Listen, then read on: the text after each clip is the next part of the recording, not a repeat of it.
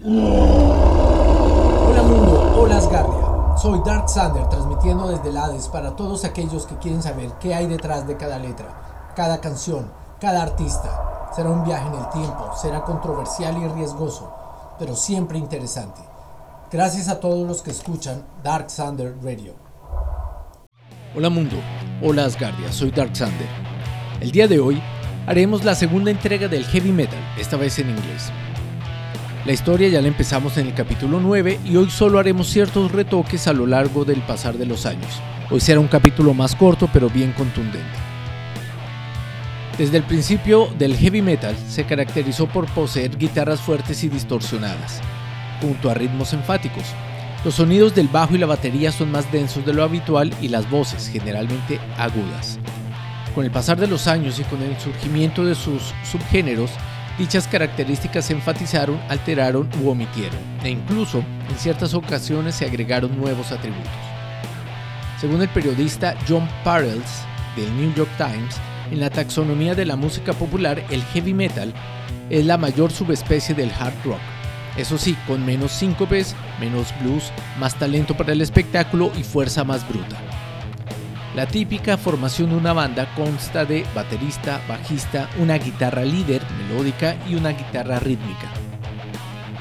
También puede incluir un teclista para engrosar el sonido en los conciertos en vivo o en las producciones de estudio, sin que ésta sea necesariamente un miembro activo de la agrupación. La guitarra eléctrica y la potencia que proyecta a través de la amplificación ha sido históricamente el elemento clave del género, cuyo sonido proviene del uso combinado de altos volúmenes y una gran distorsión. A lo largo de los años, los guitarristas han innovado en las técnicas y efectos que produce el instrumento como el tresillo, el seisillo, el palm mute, bend, hammer, tapping. Así, además es muy importante el riff, el power chord y sobre todo los solos que definen a una canción en el subgénero en la que se interpreta. También el guitarrista cumple con un rol muy importante en el heavy metal que en ocasiones provoca una tensión muy amistosa entre el vocalista para definir quién es el protagonista de una agrupación.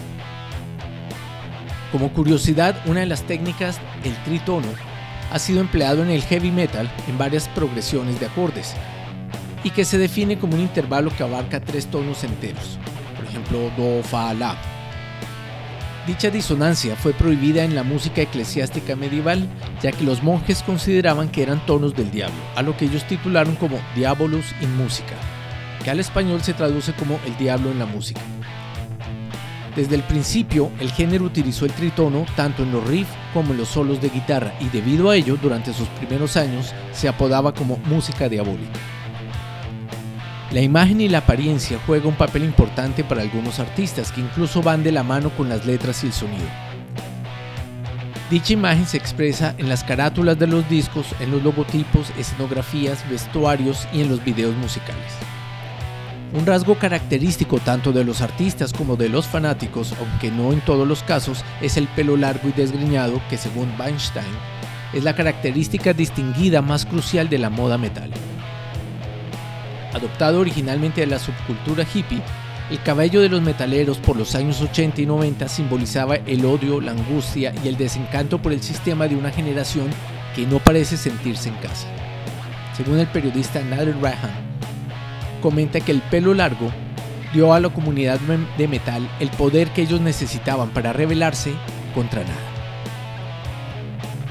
El uniforme clásico de los seguidores a grandes rasgos consiste en pantalones, jeans, camisetas negras, chaquetas de cuero, chaleco de parches y botas militares.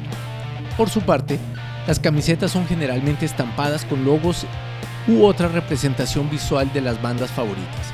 Además, pueden incluir elementos del masoquismo y del fetichismo sexual, como cadenas, pinchos metálicos, cráneos, cruces y cuero. En los años 80, una variedad de fuentes desde música punk y gótica a las películas de terror han influenciado este aspecto superficial o visual del metal. Dentro de la subcultura del heavy metal, el metalero o heavies, originalmente denominados metalheads, han creado ciertas posturas físicas que van en apoyo a la vestimenta y al carácter. Uno de ellos es el headbanging, que es agitar la cabeza al ritmo de la música y que es enfatizado por el pelo largo, y que fue creada por varios músicos en las presentaciones en vivo. Otro de los gestos típicos es la mano cornuta o también llamado la mano del diablo, que consiste en empuñar la mano pero manteniendo los dedos índice y meñique estirados. Uno de los primeros en enfatizar esta postura fue el vocalista Ronnie James Dio, principalmente mientras estaba en Black Sabbath. Según él, es una seña popular de un pueblo italiano donde vivía su abuela, en la cual llamaban malocchio, y que servía para ahuyentar a los malos espíritus. Dicho gesto también se le atribuye al bajista Gene Simmons de Kiss, que la realizó en la portada del álbum Love Gone en 1977, pero que se diferencia con la anterior por tener el pulgar estirado. También la doctora Weinstein menciona que el baile no es parte de los metaleros y que se debe a que el público es mayoritariamente masculino y a la extrema ideología heterosexual de la audiencia.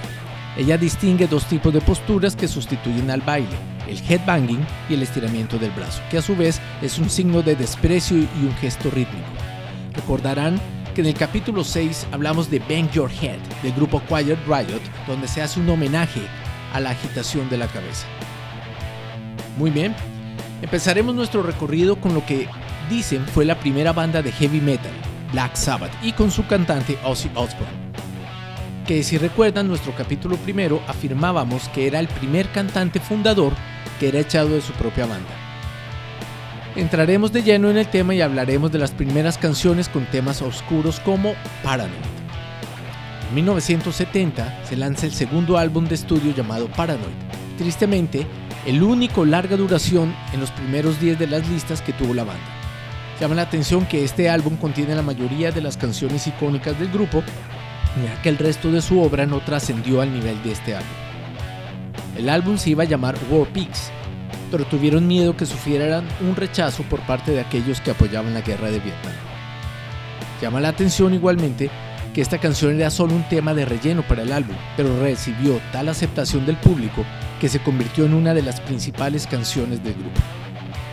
Cuidado con esta canción, fue escrita durante un periodo de depresión del autor y el sentimiento de soledad. El segundo verso es desgarrador, cuando el cantante suplica por ver cosas que le den felicidad. Con ustedes, Paranoid.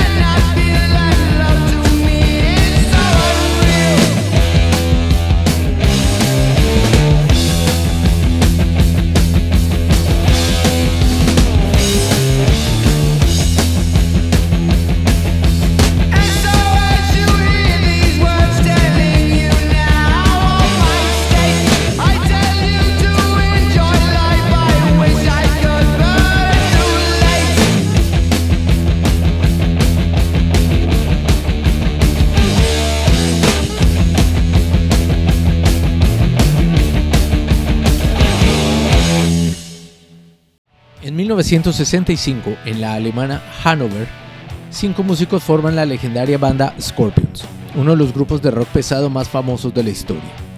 La formación original fue cambiando, pero en sus 50 años de carrera, su música y su estética han dejado un legado de heavy metal que perdura. De su noveno álbum de estudio, lanzado en 1984, extraemos Rock You Like a Hurricane. Habla acerca de la actitud y la sexualidad. Es interesante cómo pelean los versos con los coros y que, aunque es una canción muy explícita, le gustó mucho al público femenino. Con ustedes, Scorpions.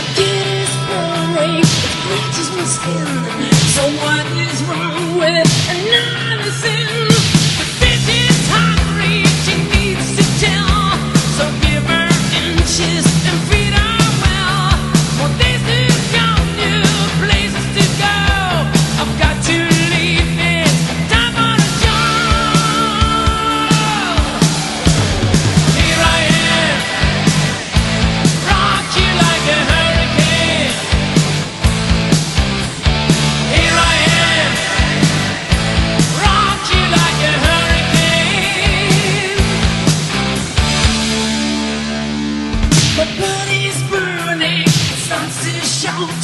Desires coming, It breaks out loud. Lost is the cages, the storm breaks loose. Just have to make it. We still wanna choose. The night is calling.